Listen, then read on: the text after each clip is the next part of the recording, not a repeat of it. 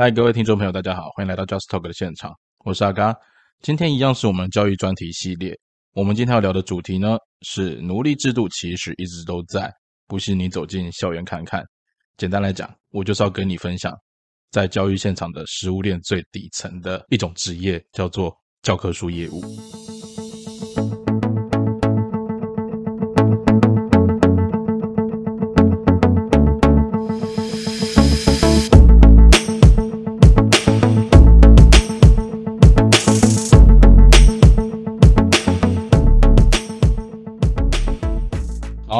那在教育现场呢，大家常看到的，除了老师、学生、家长，还有那些行政人员之外，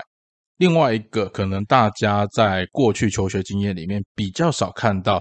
但他们其实一直在校园里面一直都存在的角色，就是所谓的教科书业务或者是出版社业务。那他今天会想要来聊这一集呢，是因为在教学现场。其实很多人会忽略到教科书业务或出版社业务，他们在学校里面实质上面他们的功劳跟苦劳，哈，其实是非常非常辛苦的。怎么说呢？跟大家简单聊一下哈。其实现在在教育现场最重要的一件事情，哦，或者除了教学啊或者学生学习之外，另外一块就是各家有编撰教科书或者是编撰我们说的讲义啊、辅材、参考书这一类的出版社。他们都会有业务在学校里面，呃，美其名叫做业务服务啦。那实际上，我倒觉得他比较多是在做服务老师的事情。教科书业务，大家一开始都以为他们的服务范围主要就是针对教材嘛。哦，当然，因为每间学校它都需要经过选书这个阶段，所以业务把自己出版社里面所做好的教材，然后带到学校里面去，跟老师介绍他们家的特色。然后让老师去做选用，那拼一年，现在大部分都是一年一次选书了，哦，所以其实教科书业务它就是一年拼一次的选书服务。不过为了要争取到老师的青睐，所以其实各家教科书业务他们会用的手段跟手法，其实可能会超过你我的想象。哦，举例来说，你可以想象得到，在学校里面，教科书业务需要帮老师除了送教科书之外，还要帮老师准备好，比如说上课所需要的讲义啊，或者是老师想要印一些卷类，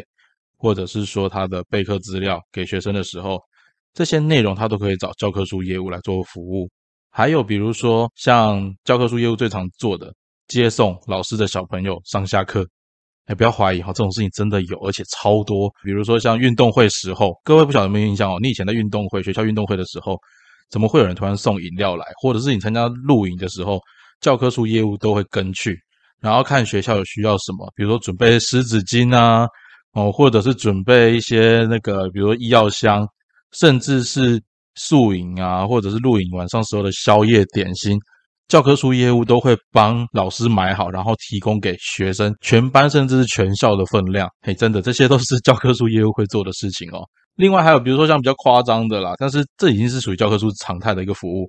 就是其实你当老师，你有蛮多的优惠，你可以享受到教科书业务对你的服务之外，另外一块就是，比如说像那个老师的小朋友，比如说读国小、国中、高中啊，哦，这过程当中他所需要的参考书、教科书业务都会免费按照学校老师他小朋友的年级哈，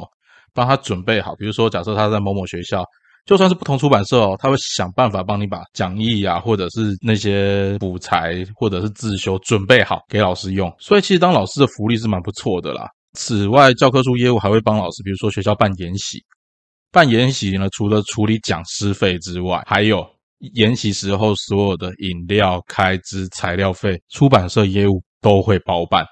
各位，你有没有想过，这么爽的事情在教育现场是一直不断发生？真的，而且我可以跟你讲，因为出版社的生态，所以让很多现场老师认为这是理所当然的标配。假设你少了一项服务，不好意思，你明年的选书可能就会受到影响，这是真的。那各位，如果你想想看啊，如果其实我觉得老师本身就是公务员呐，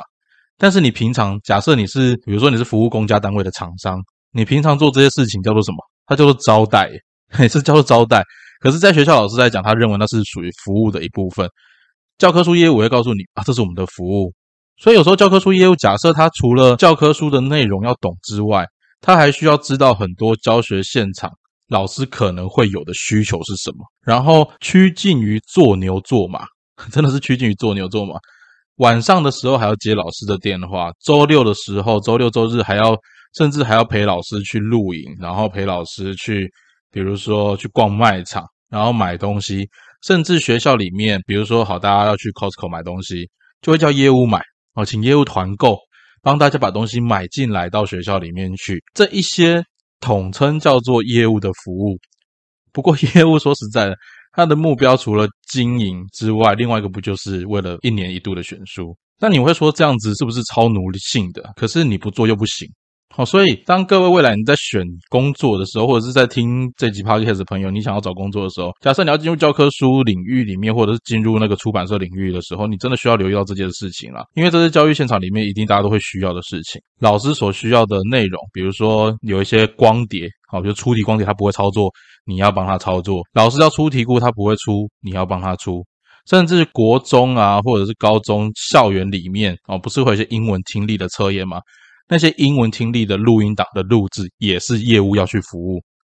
各位，这一切对业务来讲，他们当成是理所当然，真的是理所当然。然后另外说，比如说像现在学校常会用的电子书啊，甚至前一阵子或者说最近啊，也蛮流行的线上上课，这些线上资源，老师其实他们大部分都不会想要去学，叫谁来做？叫业务来做，而且业务慢了，老师就会说啊，别家业务做的比较快哦，啊，你们这样做不行啊。这是一种竞争环境底下的一种趋于使然，可是问题是，这样子的现场导致老师越来越懒惰，然后教科书业务越来越奴性，甚至奴到后来，大家都觉得啊，今天没有这样做，好像我就是跟不上人家。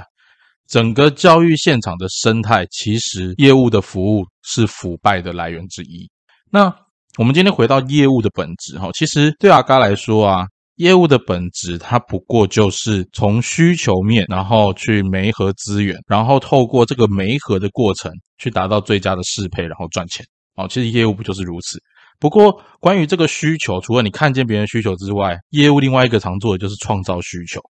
啊，创造需求，我本来没有想要买东西，但是透过业务的一些角度，哦，或者是说法，我们叫话术的部分，你可能让你的消费者或者让你对象族群有意愿掏钱出来。也不见得掏钱了，因为啊，之前刚有说过嘛，在教科书领域里面，选书的是老师，用书的是学生，掏钱的是家长，有一个更不负责任的一个生态系在这里。老师选了书之后，老师重点是他好教，他不管学生学的怎么样，可是家长也不知道教学现场的各家教科书的内容是怎么样，所以家长就只能乖乖的付钱哦。尤其在教育现场，这个更不平等的生态就发生了啦。那这种不平等的生态发生，导致老师在教学现场的权力越来越大，然后业务在教学现场的奴性就越来越强。那我们前面说过哈，业务就是创造需求，然后媒合需求，然后从这过程当中赚钱。可是当业务把服务变成自己可以提供的需求的时候，多少老师还会重视自己本身该教学或者是专业的内容？在教科书领域，它有一个很开玩笑的话，就是越弱势的版本，业务的服务就要做得越强。哦，其实教育现场常常是这样，因为你家的书可能就比人家弱嘛。啊，既然教材或者产品本身没有竞争力，那业务就要做的比别人还要努啊，这个是很现实的啦。那阿嘎知道哈，在听我 podcast 的有一部分蛮大一个群众，应该是教科书的业务伙伴嘛。那这地方阿嘎也跟这些业务伙伴们聊过很多次。可是说实在的，我知道他们的难处在哪里。你可以想想看哈，他们从公司带出来的产品，可能本身就没什么竞争力。然后到了现场，他重点是要成交，因为他需要业绩，而且这个业绩可能又一年一次。好像不管说有些教科书商说什么自己有月月有奖金这种狗屁话了哈，那种奖那种奖金都是少的可怜啊。但不管怎么样哈，就是你要先思考到一件事情，就是你的产品本身到底有没有竞争力。其实我觉得在不止教科书领域啦，很多产业的人都会觉得业务就是要把狗屎变黄金的魔术师。各位觉得合理吗？把狗屎变黄金哦！我不否认会有一些超强 sales，他可以把很多的东西不可能变为可能。可是业务在做买卖的时候都不能避掉的一件事情，就是产品的品质本身的 quality。假设你今天的客户他要的只是一个用一次就丢掉的东西，那你当然可以给他一个耐久度不是很高，可是可以立即解决他需求的问题。可是教育产业不是这样。教育产业很多时候，它的内容跟品质是会影响到整个使用者体验，甚至它用一年到三年之间的这段差异。所以在教科书业务里面，呃，我觉得教科书业务大概分两种类型啊，大致上一种是服务型，一种是专业型。那阿嘎会想跟大家聊一个很有趣的地方是，其实业务多少会需要对你的产品有所了解。可是我在教科书的工作领域里面，我看到的是教科书业务大部分是连课本都不翻的，连书都不读的啊！这不能怪他们，因为现在教科书很多连编辑自己本身都不读书，这是这个时代里面一个蛮可悲的事情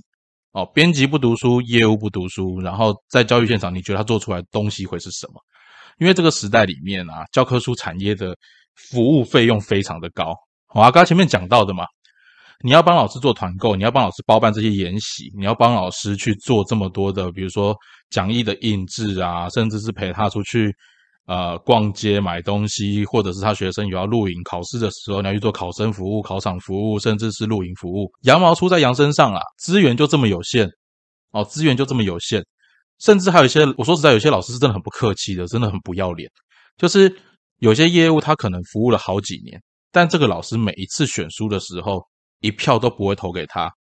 但是当选完书的时候，又会回过头来跟业务要什么，你知道吗？要他的讲义啊，要他孩子的需求啊，然后甚至要业务帮他写别家的版本的课程计划。真的有这么不要脸的老师哦？那阿嘎前面有讲过嘛，越弱势的版本，你的业务服务就要越强。所以这些。弱势版本的业务，他就有时候就是得乖乖的吞。可是他发现，他每年吞下去的结果都是选不到版本。然后你不要想说老师会多厚道，我跟你讲，这些老师连一点点的羞耻心都没有，他都会跟你讲说啊，你们就继续加油啊，我有在看你们教材啊。但是选书的时候不选，就说啊，这个这书我真的选不下去。可是反过头来，他需要服务的时候，他会找业务，然后业务就会乖乖的去服务，业务真的会乖乖去服务。你就觉得有这么奴的事情吗？我跟你讲，真的有，而且在很多教育现场都不断发生这样的事情。所以其实啊，我真的要跟大家谈一件事情，是教育现场的腐化，其实它有很多的层面去去切入啦。那刚刚今天跟大家聊的教科书业务这件事情，是说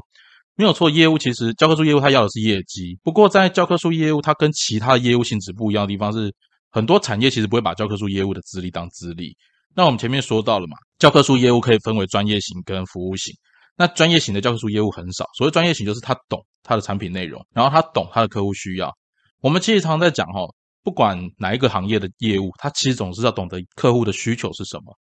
可是教科书业务的工作领域，他有时候不见得真的需要懂客户的需求是什么，因为他的客户需求很多，教科书业务是没有那个素质去听得懂教学现场的内容的。他不懂老师要的是什么，他不懂教学现场 care 的点是什么，他只能把老师所反映的问题就带回来，可是他转不到重点，他讲不到重点，因为他没有在研究客户。教科书业务光做服务这件事情，我觉得说他的生态里面，光做服务这件事情就耗掉他大部分的心理了。所以你说他真的要去懂教材，真的要去懂产品内容，甚至懂产品本身，这件事对他们来讲实在是太过苛刻。我说觉得这很可悲了，但是说实在就是太过苛刻。那。这样的结果导致什么？导致一个更大的恶性循环。因为你不懂你的客户需求是什么，所以你带回来的讯息就不正确。带回来的讯息不正确，你反映给内勤所修正的资料就是不正确，就是错误的方向。甚至很多教科书的编辑团队，他跟业务团队是冲突的。为什么？因为他们所得到的讯息是完全对不上盘的，哦，对不上盘的。那教科书业务在整体上面来讲，大家都强调服务的当下，很多人都渐渐忽略了自己教育本质上面的需求，所以这也导致需求端跟供给端的落差越来越大。因为以往教育端的供给跟需求是靠业务这条线去串联起来的，但是当这条串联的线产生了质变，大家都只强调服务的时候，真正的需求跟供给的配搭就会出现很大的问题。呃，阿嘎今天要聊的一件事情是说，除了我们前面说到的教科书商的业务，他专心做服务之外，但他也很需要就是业绩这件事。可是偏偏很多的呃出版社啊，哈，或者是编撰团队都会希望业务可以把狗屎变黄金啊，这真的是很不切实际。因为你的产品就是跟市场需求就对不上，然后这个状况之下，业务就觉得啊，我产品卖不好，所以。我只能加强我的服务，所以他就更少去专注教育现场所需要的到底是什么。那加上现在的教育界的编辑的品质其实普遍偏弱，所以导致供给跟需求落差就会越来越大，所以会形成一个现象，就是老师在选书的过程里面，他其实不太 care 实际上书的内容是什么。反正阿嘎前几期也讲过嘛，你尽量跟旧的一样就好，所以大家不会求进步。然后教科书上的业务也会习惯，反正我的产品就是烂。哦，或者我的产品本身就是强，所以我也不太需要 care 到知道说我的内容到底是什么，我只要稳稳的做就好。所以教育现场的格局就这样稳定下来了。好，这是一种很现实的稳定下来。可是它稳定下来的结果是不断的在里面发酵发烂，然后导致于整个教教育现场一起的腐化，啊，导致整个教育现场一直腐化。因为老师的需求有一群极度奴役化超高的业务在服务，然后老师所需要的所有资料、所有资源，业务会帮你准备好。这个过程，我必须说，其实教科书商，甚至是那些出辅材的那些出版社，你们在给老师的服务过程里面投入越来越多的资源，但是老师给的反馈却是越来越习以为常，然后老师就不断的放弃自己的教学研究，甚至是准备备课的这个能力。那当有一天当书商撑不下去的时候，老师突然发现，啊，这个没有了，啊，那个没有了。老师反而发现他自己什么都不会，所以最后的结果就是最后那一条链。我从开玩笑说，这也是教育现场的一个庞氏骗局啊。前面为了你很多的资源，为了你很多的资料，那是因为你会选我的书，你会选我的辅材，你会选我的配套，让我这个后面有持续的 income 进来。可是现在教育出版业的利润这么低的状况之下，老师对于服务的需求还是没有减少，而且老师的职能并没有增加，是逐渐的在下滑下退。那大家就等，反正我只要是在那之前。在整个教育体制崩坏之前离开现场的老师，最后一只老鼠就不会是我哦。所以，其实教育现场的奴隶制度，它导致的一个现象就是，现场的教学能量越来越低，而我们真正在教育现场该受惠的孩子，其实他享受不到真正该有的教育资源。那我倒觉得，可能在这一听这一期的 podcast 的业务伙伴，你也可以去思考看看，你给老师的服务，我知道你不做不行。但是我更希望相关的主管单位，或者是说老师，你自己在校园里面的时候，你也去思考看看，你是不是过度仰赖业务的服务跟业务的资源，而忽略了你本身成为一个老师该有的基本能力。